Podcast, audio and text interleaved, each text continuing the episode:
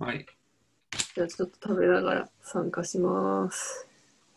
なんか、こう、さっきもちょっと話した、適切な時に適切なモードに入れたらいいなと思っていて、で、ちょっとコーチングとかを受けていて、あの、なんか現状を肯定する、その、うんアサーション、なんか多分アサーションとかそういう意味なんじゃないかな。なんかその自己肯定とか、なんかこう何か失敗した時も自分を肯定するというか、存在肯定をするというか。で、なんかそれが、そればかりだと、なんかすごいき危険の察知能力がすごくなくなるってる感じがすごいあって、ほう。なんかこう、要は、自己否定ではないんだけど、こう、この現状じゃやばいっていう現状に満足しないところ、うん。だから、だからこそ、その問題を認識して、改善に向かっていけるというか、うんうんうんうん。なんかそういう側面はすごく問題解決においてあるなと思っていて、でうも、んうんうんなんかこう、そういう PDCA のループをな回してると、ある意味自己否定をし続けることになるから、まあ、人間ってや,、病んじゃうよねっていうところがあって、うんうん。なんか僕は結構最近、どちらが正しいのかじゃなくて、やっぱりバランスだなっていうのは結構うん思う。うんうん。なるほどね。そう。だできないことへの認識って、うん。できないこととかマイナスのことに目を向けるって、なんか決して悪いことじゃない。うん。でもそれをやり続けるとなんか病んじゃうなっていうのはすごい思っていたところ。確かにね。うん。なんか、そうね。その病む原因、なんか私それでまさに病む人なんだけど、うん。その、で、なんか結局その、失敗とかできない。まあ、だ多分この今に目を向けて、まず自覚してそこから考えるっていうのは、失敗した時もそうだし、うんこううまくいった時も多分、まあ、やるべきというか、うん。やってったらいいことなのかなと思うんだけど、まあ、これをなんかその失敗した時にやっていく一個の利点を昨日あの聞いて聞いてであなるほどと思ったのがなんか例えば私の場合だったら一回なんか悪いことがあって例えば今日商談うまくいかなかったで、まあ、その原因はいろいろ考えられるんだけど例えばシミュレーションの時たあの準備が足りなかったなとかうん。なんかそもそも商談についての経験が少なくってこういう質問をすればいいとかいうのが分からなかったなとか、うんまあ、なんかそもそも英語力足りなかったなとかいろいろあるんだけどなんかそのいろいろあるのをこう分析する前にあなんかうまくいかなかったなっていうのだけそこでスタックしちゃってであやっぱ自分ってこういうの向いてないんだなっていうふうに思っちゃうそのなんか悪い方でメタ認知してしまうのが自分の悪い癖なんだけどうん。でこれでなんか習慣化してしまっていってで、なんだろうな。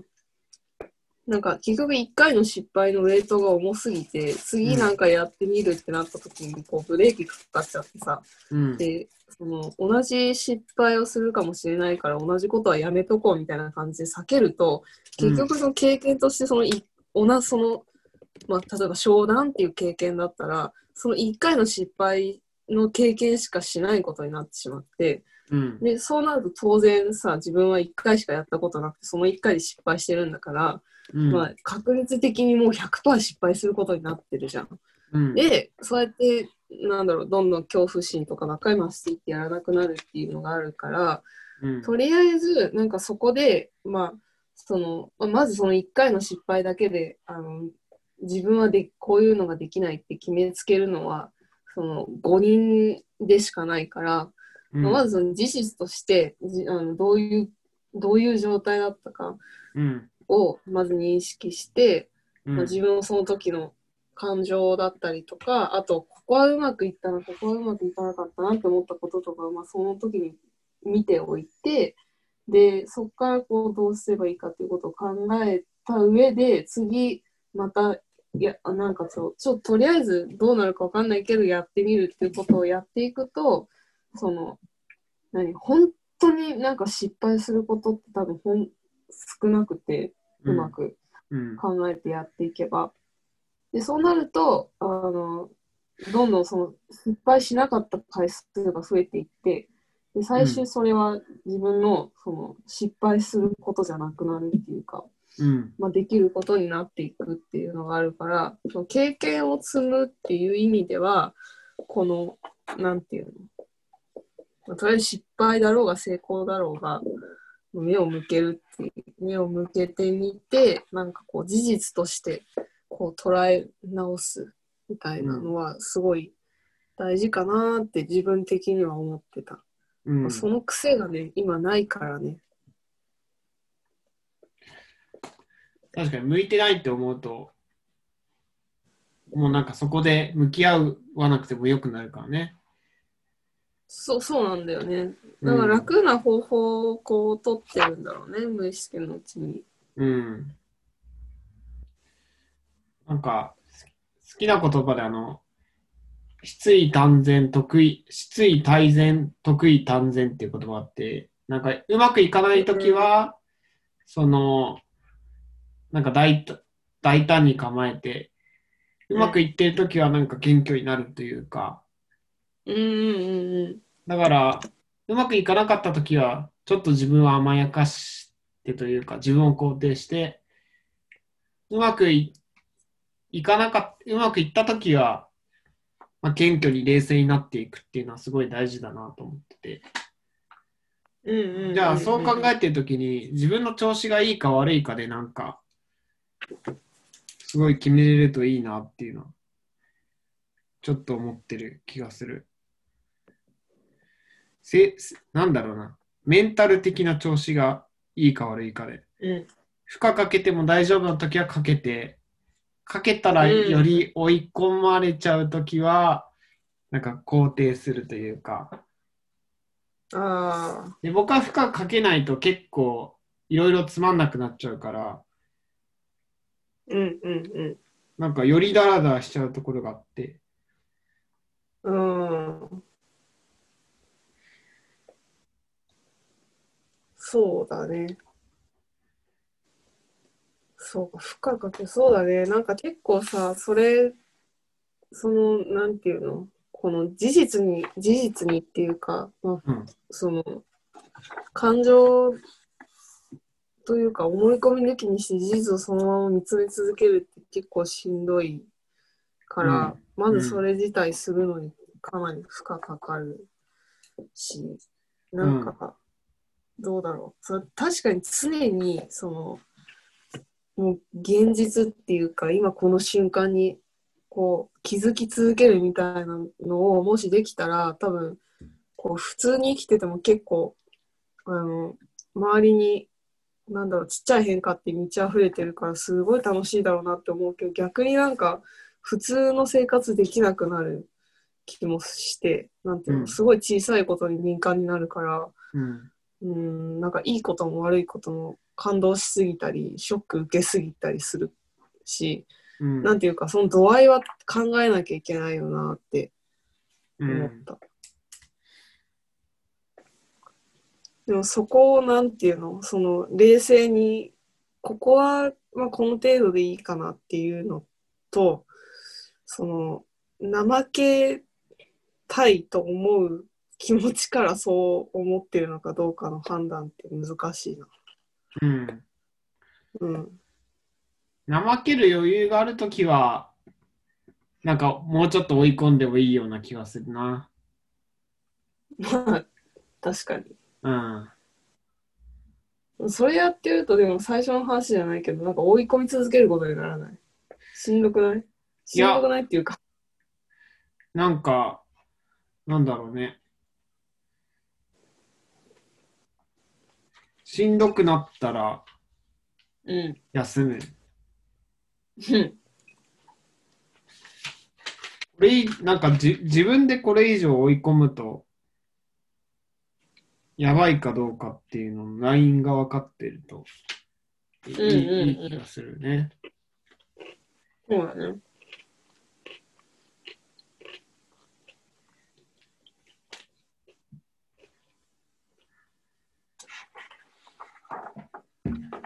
そっか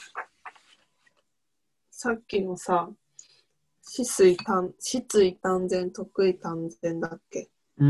ん違う。あってる？で合ってる合ってる。これってなんかすごい理にかなってるよね。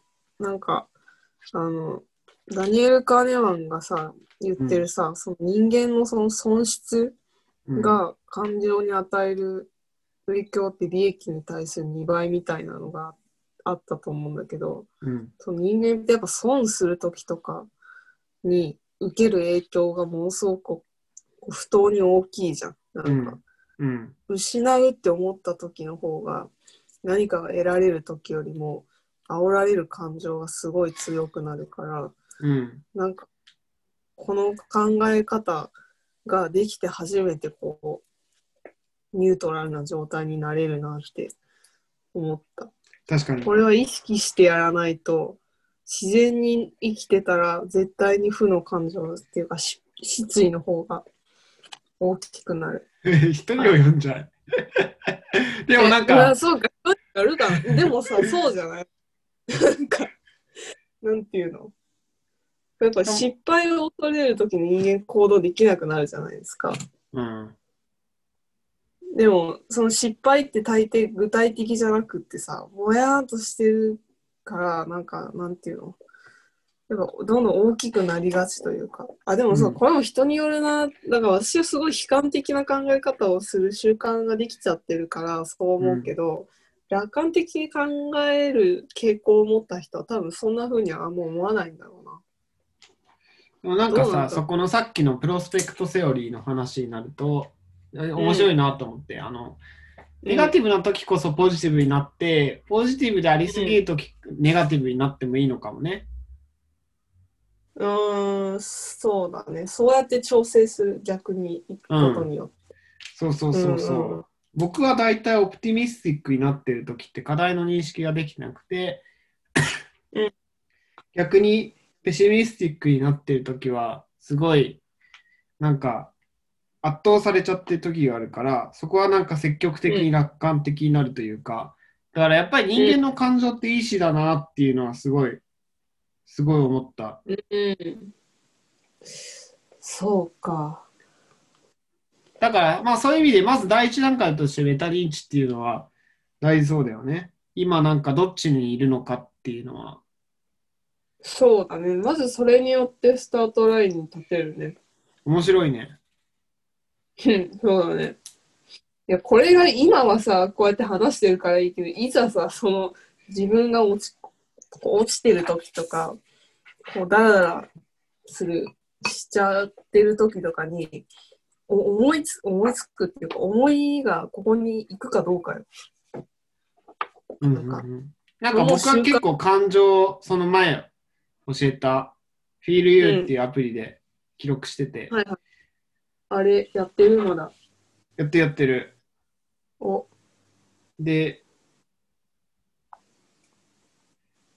自分の、ちょっと今後はなんか自分の感情を逆に振るっていうのをちょっとやってみようかなと思った。なんかポジティブだけがいいのかとちょっと思ってたから、なんか自分を肯定し、肯定し続けてたんだけど、そしたらもう何もやんなくていいやって思ってきちゃって。ちょっとわかるかもしれない。確かに。わかる？うん。うん。存在肯定すると、なんか資本主義の世界で生きていけない気がする。資本主義の世界。PDCA 回せなくなるから。うん。上を求めなくなるよな。それはすごい思う。そうそうそうなんかそう。今を肯定するっていう考え方ってさ、なんかあの、置かれた場所で咲きなさいじゃないけどさ、あの今のあるものでこう満足しましょうねみたいなのにつながっていく危険をやっぱはらんでるから、そうそうそうそうそうん。見極めは大事だな、この。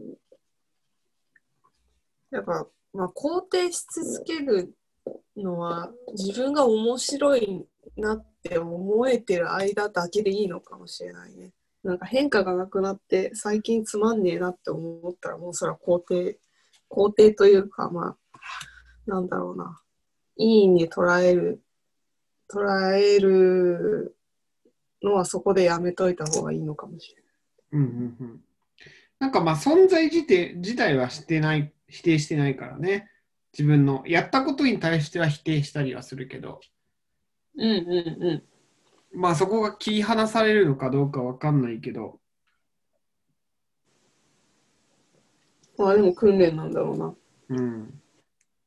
でもなんかすごい重要なヒントを得たような気がする。うん。私、これが、まずその、まあ事実とその誤認みたいなのを切り離して考えるっていうのが、もしちゃんとできるようになったら、私は1年で抱えた悩みの多分3分の2ぐらいは消滅すると思う でも、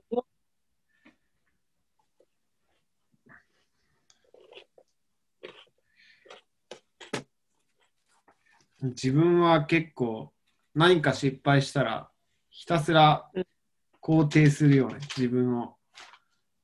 あ、そう。うん。えどう肯定するその時？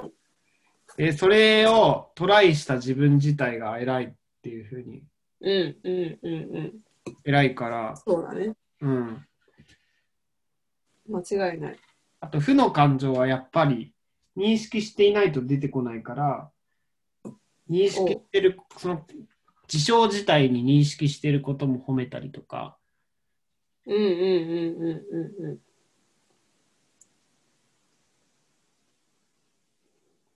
うん、それは、なんていうか、こう、そういうふうに意識するようになって、できるようになったの？それとも最初から割とそうだったの？いや、でも僕もかなり悲観的な部分があって、うん。だからこそなんか、意識的にポジティブになれることができるから、自分は。なれるようになったから、こうん。の半年くらいで。だかうら、なんか、相当気持ちが落ち込むってことはないんだけど、なんか逆に肯定しすぎちゃって、危機管理能力がすごく低くなったりとか、うんしちゃってるなっていうのがすごい最近あって、うん何も買うめんどくさくなるとか、でもめんどくさい自分を肯定するみたいなね。ここ肯定するんだ。面白い。うん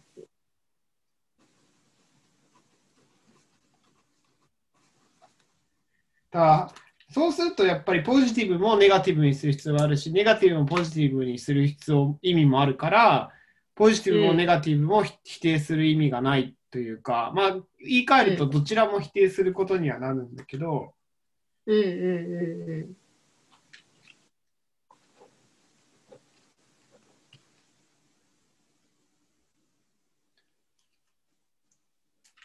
うん。うん、なんかそれってでも、なんていうか、その、事実そのままを認識するから、このポジティブでもネガティブでもなく、というか、なんかその、スイッチング確かに。するっていうのは、なんかその、やっぱどっちがいいとか悪いとかではないっていう話だよね。なんか、認識する見方を変えるというか、うん。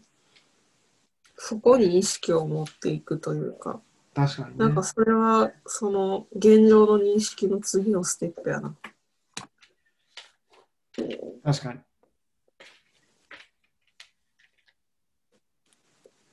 いや、なんか勉強になる、めちゃくちゃ。なんか、かなり大きな学びのような気がした。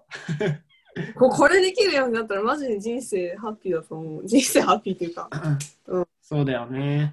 いや、なんかさ、こう、めちゃくちゃこう否定形でさ、仕事はめちゃくちゃできるようになるし、勢いはつくんだけど、何か本当に義務感とか、なんかこう、満たされないものが常にあるっていう状態はすごく嫌だから、なんかうまくポジ,、ポジティブな気持ちを取り入れようとすると、今度はなんかエネルギーがないみたいな感じになっちゃって、うん。すごいそれがね、ここに数週間くらいの自分の課題だったから、あ、そうなんだ。うん。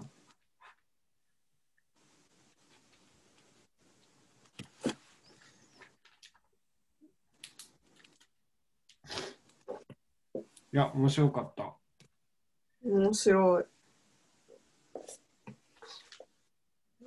なんか確かに自分をこう肯定できて自分をというかなんかそのいちいち起こったことに対して否定しなくなっていくとこう、さっき危機管理能力が薄くなるって言ってたけど、だって危機管理する必要がだんだんなくなってくる。そうそうそうそう。生きてればいいから。なんでそれでいいんだ そうそうそうそう。いいのか悪いのか分かんねえな、それ。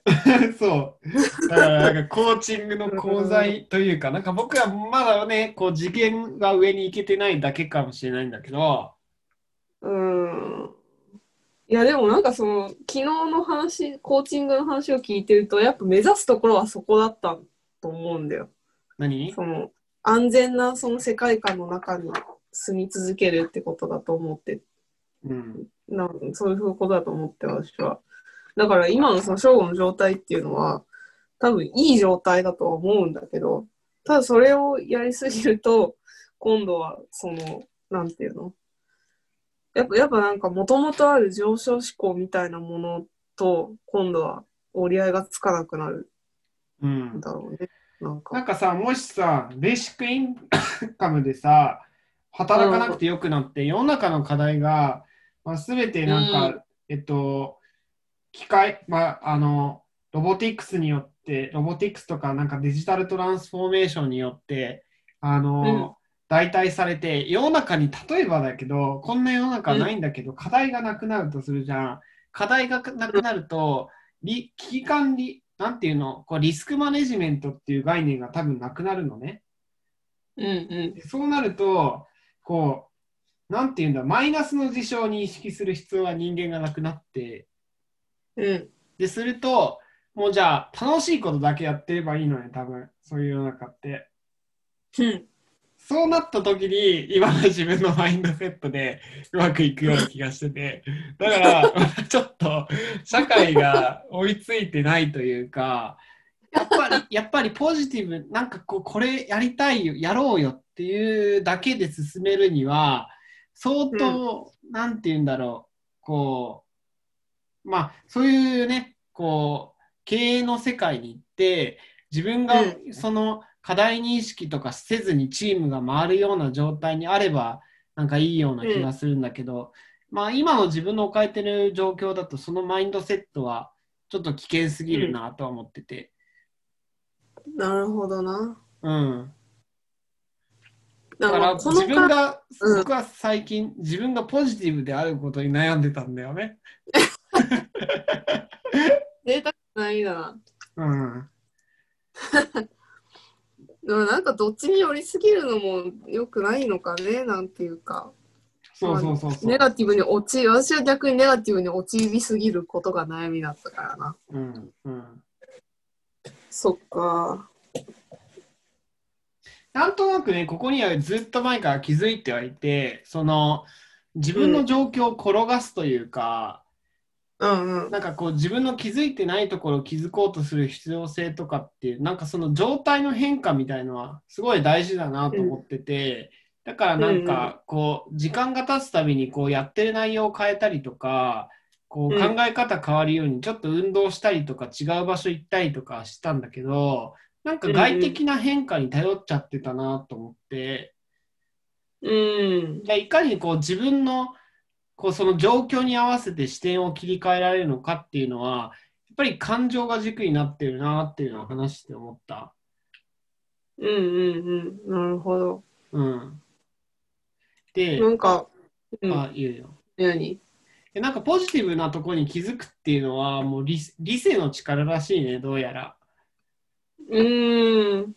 だからなんか、人間ってやっぱり生物的になんかやっぱり敵が来ることを察知しなきゃいけないからうん。あのマイナスの情報に目をつけがちなんだよねうんうんうん。でもそれをやり続ける必要っていうのはだんだんなくなってきてるとあのうん少なくとも大昔に比べたらなんかこう、うんあの寝てたなんかライオンとかに食われるみたいな状況はないから、うん。だから生活の中でもう少しポジティブな方を増やしていくと、よりくちょっとクリエイティブな要素を含められるというか、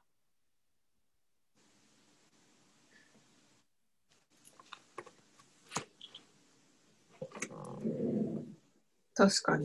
うん。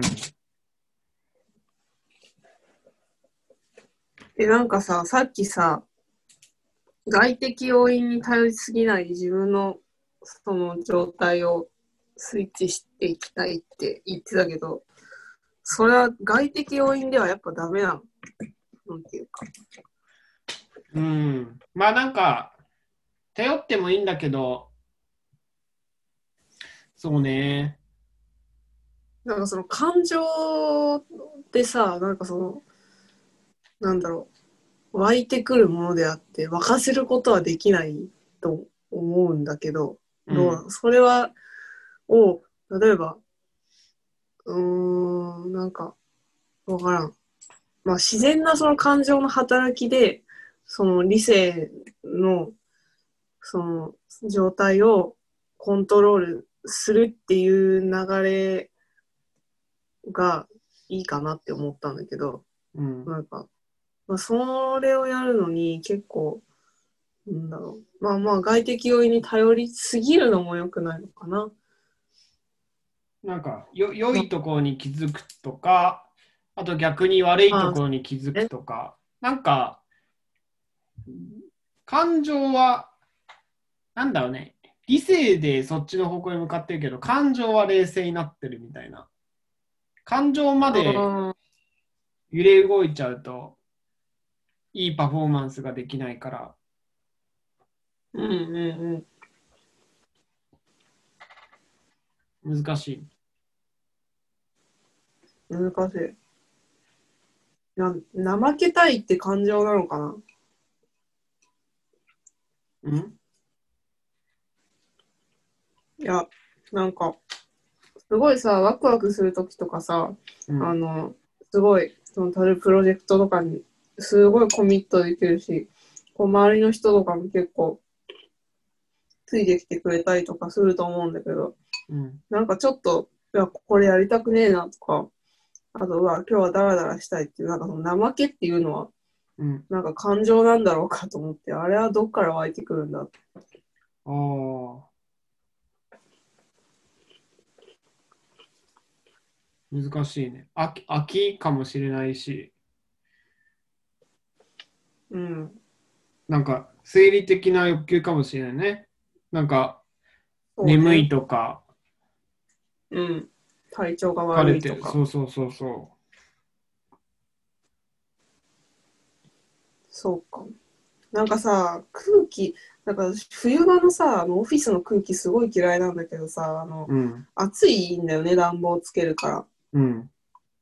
で、空気がさ、すごいよどんでて、で、なんか、それで頭全然回らなくなって、なんかうんいろんなモチベーションを持ってかれることが結構あるんだけど、うん。なんか、あの、ドイツとかさ、すごい厳しく、あの部屋の二酸化炭素濃度とかあの決めてあるじゃない？あのえそうなんだ。うん。なんかこれ以下は許容、これ以上は許容できないみたいな数値を決めてて、うん。で、なんか部屋の、なんなんていうの、上この空気の換気とかを推奨してたと思うんだけど、うん。なんていうか、まあ、その空気のよどみみたいなの絶対脳のパフォーマンスに影響するなって思う。うん。あるね。なんか、そういうのあったと思う、確か。なんかその、僕も前日薄着でランニングして、翌日もちょっと体冷えてて、体冷えてると全然なんかやる気が出ない。それあなた風邪ひきかけだったんだよね。だから、うん、かも、かもしれないね。うん。体調悪かったんだ。うん。うん。確かに。体調悪い時に、あ、今体調悪いっていうことに気づいて、変に自分を追い込みすぎないのも、あれだよね。大事だよね。あ、そうね。なんか、いろんな手段で、いろんな手段というか、あ乗らないときに寝るみたいな結構大事かもしれないね。そうだね。なんか、昼寝とか、昼寝とかもなんかかなり重要だと思ってて、そうね。うん。あと、今日めっちゃ寝た。1日8時間、7時間、8時間寝るとか、うん。わかんない。ちゃんと昼寝も8してないし、8時間も寝れないっていう状況でずっと過ごしてきたら、やっぱりデフォルトで乗らないのが当然かなとは思うけどね。でもなんか、そういう、まあ、運動したりとか、体調を整えた先になんか多分まだあると思ってて、うん。なんか勢いが出てる時ってあるじゃん。うん。あれの再現性を良くしたいっていうのはね、あるよね。そう、なんか、このための最低条件に健康があって、うん。で、かつなんかその精神的に落ち着いた状態で、その自分の理性的な判断をコントロールできる状態にあるかどうかに左右されるよね。なんか確かに。その結構冷静であるかっていうのは結構大事かもね。その、そうね。またちょっと話戻っちゃうけど、その、極極度にポジティブになりすぎてるときはネガティブに増えるのは冷静になるなるためであって、うん。まあ、だからもう少し、もしかしたら、マインドフルネスっていいことも悪いことも認識している状態だから、うん。僕がいい面だけ見えてるのはまだマインドフルネスじゃないのかもなとは思ったりする。うん。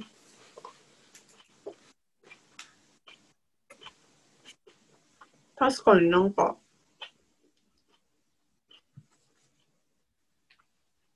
マインドフルネス瞑想とかをやる人がって、なんでやるかって言ったら、やっぱそのネガティブな状態をポジティブな状態に持っていきたいから大抵の人はそれを始めるじゃない、まあね、そっちの方が多いだろうね。イライラしたりとかね。そううん。だから結局その状態が達成されたらもう別にその逆を考える必要っていうのはまあ普通はないわけじゃない。うん、僕もあんまり考えたことはなかった。それは。うんうんうんうん。もうなんか当然といえば当然なんだろうけど、まあ確かにその、なんて言うんだろう。物事を事実としてそのまま捉えて、そのポジティブでもなくネガティブでもなくみたいなところ、その、なんていうの、ネガティブをポジティブに持っていくだけじゃなくて、その逆もあって、さらにこう自由にスイッチングできるようになるっていうのは、確かにまだまだ先がありそうだね。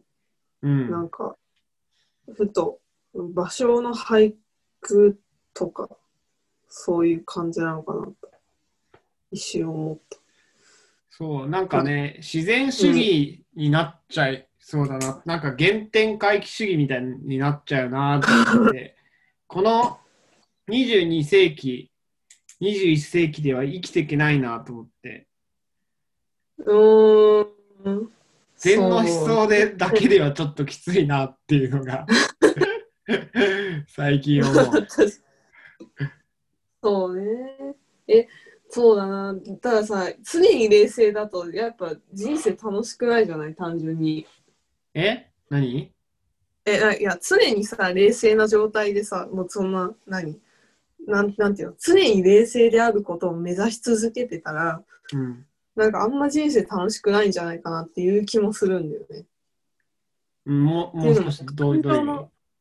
感情の動きがあって初めてさ、うん。こう、例えば、何その落ち込む時があるから楽しくなったりさ、楽しい時があるから落ち込んでるってわかるわけじゃない。ずっとさ、うんその変化がなかったら、その上も下もないわけだから、うん。いや、それ面白いね。そう、だから多分、うんポジティブになりすぎると、この、こ肯定的な状態に飽きちゃうんだよね、多分。あその変化がないっていう意味で、今度は飽きが来るとか。そうそうそう。は、なんかね、聞いててありそうな気がしてきた。うん。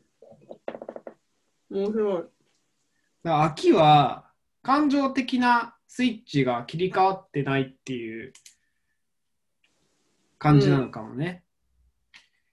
し、なんか一個ちょっと思ったのは、なんか、その、まあ、それ、その、例えば最初、そう自分が認識したある事柄、あ、それに対してポジティブに思ったとして、なんか、それがずっと続いてると、なんていうか、こう、うーん、まあ、変化を捉え、変化として捉えられなくなるみたいな。例えばさ、あの毎日さ、同じ道通って通勤してたらさ、あの一番最初通った時なんかは、えーこんなのあるんだとか思うけど、うん、だんだんさ、慣れてきてさ、その、同じに見えてくるじゃない。うん。でも実際はさ、その、生えてる草とかさ、通行人とかさ、絶対違うところは毎日あるわけで、でもって言ったらさ、地面のその砂の位置とかも絶対変わってるけど、そういう変化がだんだん目につかなくなってくるっていうのが出てきて、うん、その、うんなんか認知がどんどん抽象的になっていってるっていうのもあるかもしれないね。確かに、確かに。うん。それまあがなんか一個変化認識できる理由なのかも。確かに。パターンで見てるかというか、うん。でも人間の脳ってやっぱその環境、常に変化し続ける環境に適応しようと思うとやっぱそうならざるを得ないっていうか、いちいちへ反応し続けてたらもうその脳みそのキャパシティが持たないし、うん、やっぱそこも意識的にそのちっちゃい変化とかに目を向けていく必要はあるかもしれない。そうね、なんか、白血球のように、なんか異質なものが要素として入ってきたら、うん。なんかそれに積極的に気づくというか、うん。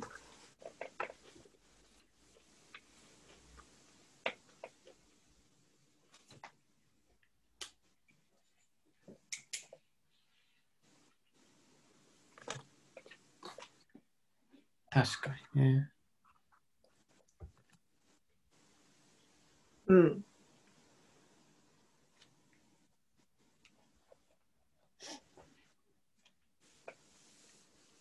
いやー、面白いわ。面白いね。うん。なんか、この、とにかく、同じ状態にとどまってると、やっぱり人間はよく、良かろうが悪かろうが飽きるね。そうね。うん。うん。同じことをしてても、やっぱり同じことをするっていうのは、長期的に何か一つのことで大きな結果を生むためには大事だから、やっぱりいかに飽き飽きないようにするのかっていうのは結構大事なような気がしてて。うん。うん。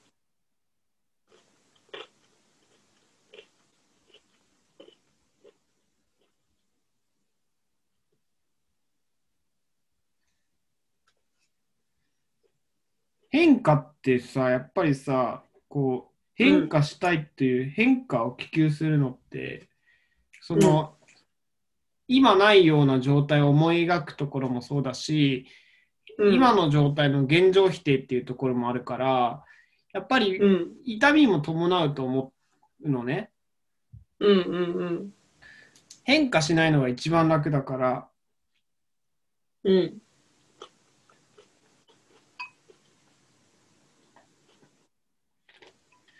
だからなんか、人は出るんだね。何？変化しないのが一番楽なはずなのにさ、うん。ほっといたら飽きるじゃん。そうね。う ん何なんだよって思う。だから、狩猟民族とかは飽きるからなんか外に行くというか、うん。新しい土地をに出かけたりとか多分してたんだと思うけど、最近はその、うん。ボタンとか指のフリックとかだけで新しいコンテンツが手に入るようになっちゃったから、うん。うん。そうだね。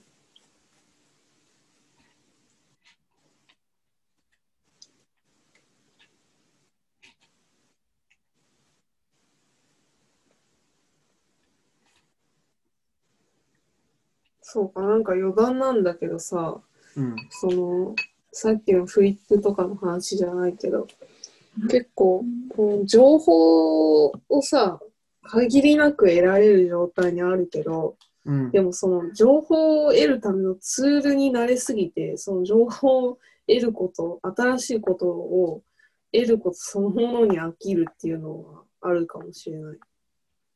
うん、そうね。なんだろうね。うん。自分で加工する暇がなくなっちゃってるっていうのあるかもね。うん。圧倒されてるのかな？新しく入ってくることに。なんか、その情報を得たら自分の中で再構築する必要があって、でも多分、読む量に対して今書く量が少なくなってるから、うん。なんかもっとそういうところで書く量を増やしていくと、うんなんだろう、うん。得ることのありがたみみたいのが増えてくるんじゃないのかなってすごい思っていて、うんうんうん。なんかそれもその読むっていう行為に対して書くっていうその、まあ、逆ではないけど違った行為を取り入れるっていううん。意味で僕はすごい大事だなと思ってるんだけど、確かにそれは飽きさせないためのそうそうすそうそうごい大事。な工夫かもしれない。この書くときのこのノートをさ、いろんな種類用意してさ、うん、あの、ペンもいろんな種類用意して、こう、書き方を変えたりするのって結構楽しいもんね。僕はなんかいつも同じモレスキンの豆帳にメモ帳にお、そうなんだ。そうなんか仕事をしながら書いてる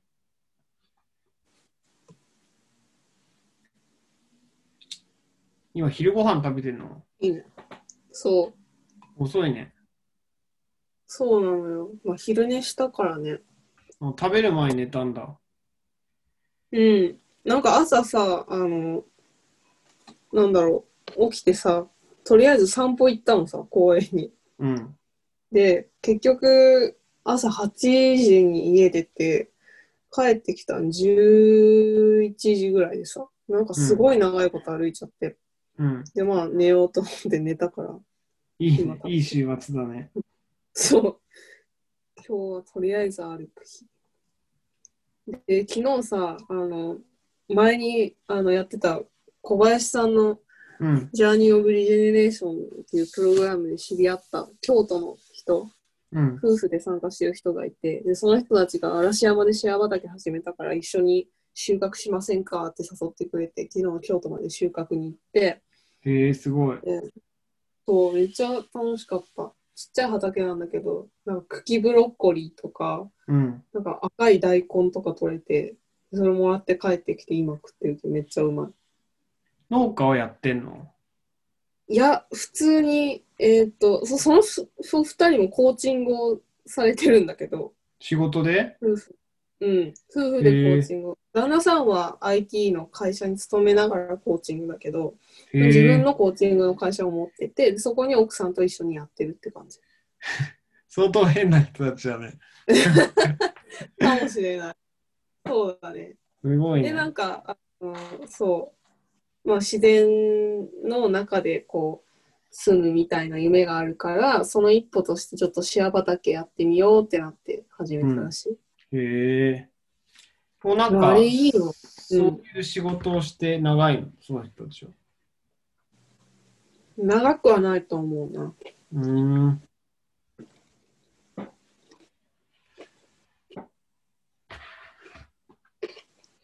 なんかよくその最近読んだ本でうん。あの、まあ、資本主えっとなんだっけ人申請のなん名前忘れちゃったなえっと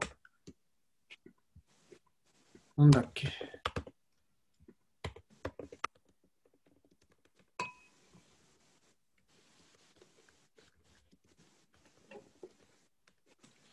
人申請の資本論っていう本か。なんか新書なんだけど、うん。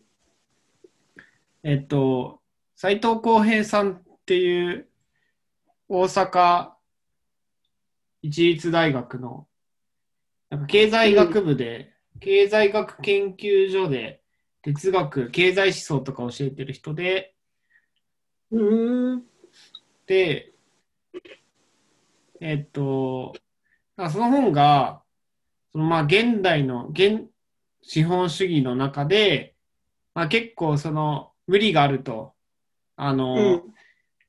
やっぱり過度な競争の中で、誰かがこう、ゼロサムのゲームだから、うん。誰かがその儲けてめちゃくちゃ、で誰かが損をするみたいな。で、リソースの奪い合いなんでね。それは、うん。こう、成長を目指す資本主義っていう仕組みの中で、まあ、資本家が、なんかこう、どんどん自分の利益を追求していけ、いくことが善とされるメカニズムだからそうなっているわけであって、じゃあそのリソースっていうのを、に対して考え方を変えて、なんかこう、例えば畑とか、えっと、まあ、食べ物とかを全部共有の財産として、うん。ここにルールを作って、えっと、それをなんか売って自分が儲けたりせずに自分の必要なものだけを取ってそれで暮らすみたいな生活うん。に転換できれば、まあ、要はその自分が使用するものだけに対してお金を払ってお金というか自分が使用するものだけの享受を受けるだけにするっていううん。うん。うん。うん。だからめちゃくちゃ贅沢するとかじゃなくて生きるために生活するっていうのがみんな当たり前になってくると誰かがこうなんか上で死んだりとかはなくなるよねみたいな話をまあすごいざっくり言うとそういう話をしててうん。うん。なるほどね。難しい問題だね。うんなんかすごい理想論に近いなとは思うけど、うん。それを、その、そういう議論が必要なのって多分、その大、大都市というか先進国に住んでる人たちだと思うけど、先進国の人間がその生活で満足するかなっていうのはちょっと。そうなんだよね。撲滅しないといけ不ないよね。よね。うん。区別し、なんかそれをもし社会制度化しようと思ったら社会主義みたいにならない？あそうそうそう。だから社会主義っぽい世界観だよねうん。なんかね、定義としては、社会主義とは一つこう違いを設けて定義をしてたけど、ちょっとそこはね、どうんうどうだったか忘れちゃったな。難しいよね。だからただの社会主義になってしまったらもう、それは破綻してるわけだから、うん。成り立たなくなっちゃう。なんか多分ね、著著者はね、それに対しても言及してるんだけど、ちょっと忘れてしまって、そううんうん。でもなんか、確かに、なんだろうな、こう人としての充足感とか、なんかおも、こう、生き方に満足するっていうのは、なんか、めちゃくちゃお金なくてもできることだなとは思っていて、うんうんうんうん。美味しいものを食べるとか、そうだね。それはすごい賛成。うん、お金って、なんかね、私、結構波及の中で今生きてるんですけど、うん。なんかそれでも毎日その必要なお金って全然もっと本当に必要なものだけに切り詰めていったら全然それでも多い方だと思うしうん、なんか見つけようと思えばその制約がある方がなんていうかその小さいことにどんどん細かいことにこう目を向けていって幸せを見つけようとするから、うんその方が人生豊かになる気はする。工夫ができるよね。あるリソースの中で選択ができるから。そうだね。お金があるってことは、その誰かが作った、作ったり用意してくれたものにをより多く手に入れられるってことだから、そのやっぱり自分が手を加えたものを得る機会が少なくなるじゃない、確かに、確かにそうだね。うん、だから、それもあるのかもしれないね。なんか、お金で幸福度があの上がらなくなるラインってさ1200万円ぐらいらしいんだけど、年収。うん。まあ、その1200万はほど遠いんだけど、まあ、いや、まあお金が800万とか聞いたけど、カーネマンが出した研究だと、確かじゃあ800万かな。何しかでもそれぐらいで、なんだろう。それぐらいでって全然自分そこに行ってないから、そんなん言うなよって感じだけど。お金には限界があるなっていう。うん。結局お金を出して何を自分が買うかっていうのを。そうだよだね。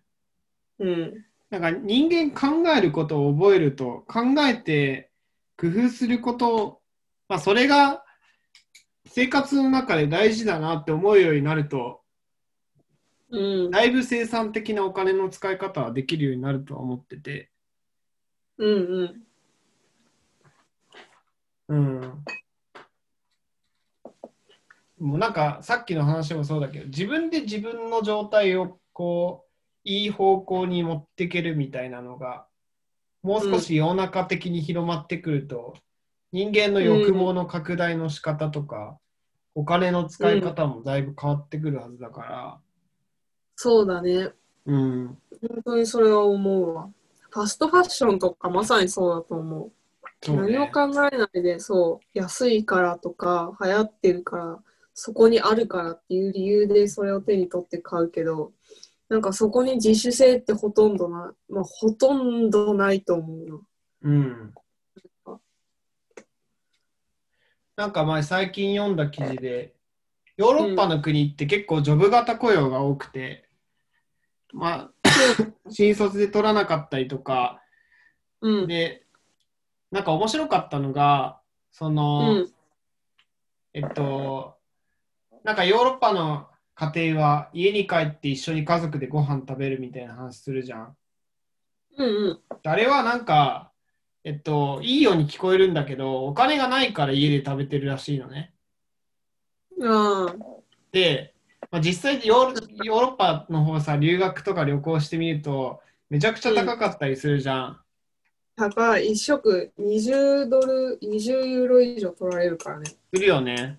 だから、腹が減ったら、外でコンビニとか買う、買えな、買ったら破綻しちゃうから、家で食べるらしいの。腹が減ったら帰るっていうので、短時間労働になって家でご飯食べるっていう仕組みになるらしいのね。へえ。そう。で、言われてみれば。そうそうそうそうそう。うん、だからなんかやっぱそれも生活大事にしてるよねというよりかは、社会の構造によってやっぱりうまくいくというか、うん。うん。そうだね。うん。なんかそこにもマインドの違いはあるのかな。なんか必要なもので満足する、うんしようとするのか、それともなんかよりそこでじゃあ安く外で食べられる選択肢をって言って日本みたいになるのか。まあそうね。まあ難しいのは日本は一回そういうのを経験しちゃってるからね。でこれからちょっと、ちょっとずつ日本は眩しい、貧しい国になってしまう未来が若干見えてるから、うん。まあなんか、すごい、やっぱり中国とかの人たちの方が人材としては強かったりするし、うん。まあ、そうなってくると、日本の企業がどんどん、まあ、そういう国々の下請けになってって、うん。で、貯金もできないから、うん。じゃあ、ちょっと生活の仕方をし変えなきゃいけないよねっていうのはね、もしかしたらなってくるのかもしれないね。東京に住むのはちょっとお金が高すぎるから地方に住もうとかね。うん。うん。全然いいと思うよね。うん。まあ、やっぱり生きるっていうのはすごく強いモチベーションになるから、それに合わせてね、生活の仕方を変えるっていうのが一番いいのかもしれないね。うん。おのずと変わっていくようになるもんね、そのモチベーションだがあれば。うん。まあなんかギャンブル依存症とかやっぱそういうのがあるとなかなか難しいところはうん。あるかもしれないけど。なんかこの間ツイッターで見た記事が面白くってさ、うん。どどこだったかな？ど忘れした？コロラド違う。なんかアメリカのとある州で、テキサスかな？なんか、あの、えっ、と、ノンリーガルイミグランツと、リーガルイミグランツと、あとネイティブ、あの、ホワイトの人と、なんか、ネイティブアメリカンうん。ネイティブアメリカンじゃないわ。そのアメリカで生まれた人たちうん。の3種類の人たちの中で、クライムレートが一番高いのはどれか、どの人たちかって調べたときに、うん。なんか結構さ、その、非正規のその、移民の人たちの方が、あの、犯罪率高いんじゃないかって思われがちだけど、全然そんなことなくって、うん。あの一番高いのは結局その US で生まれたその純アメリカ人たちが一番高かったのね、全体的に。うん。そのクライムレートが。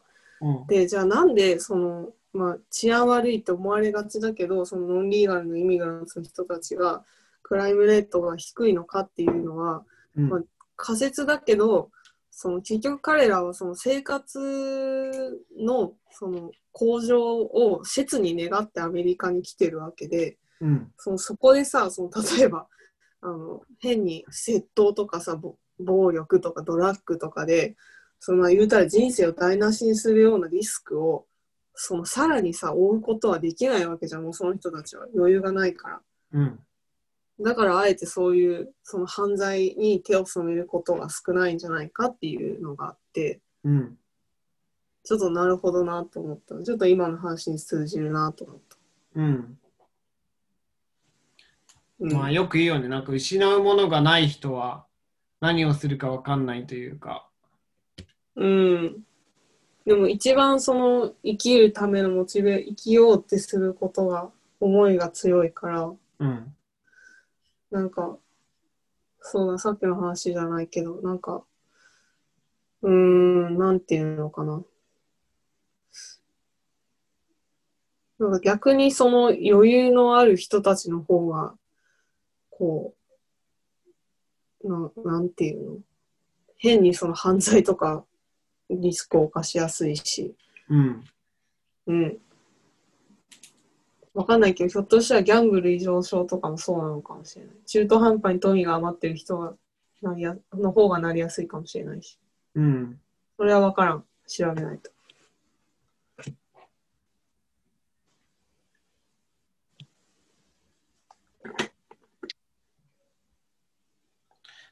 えー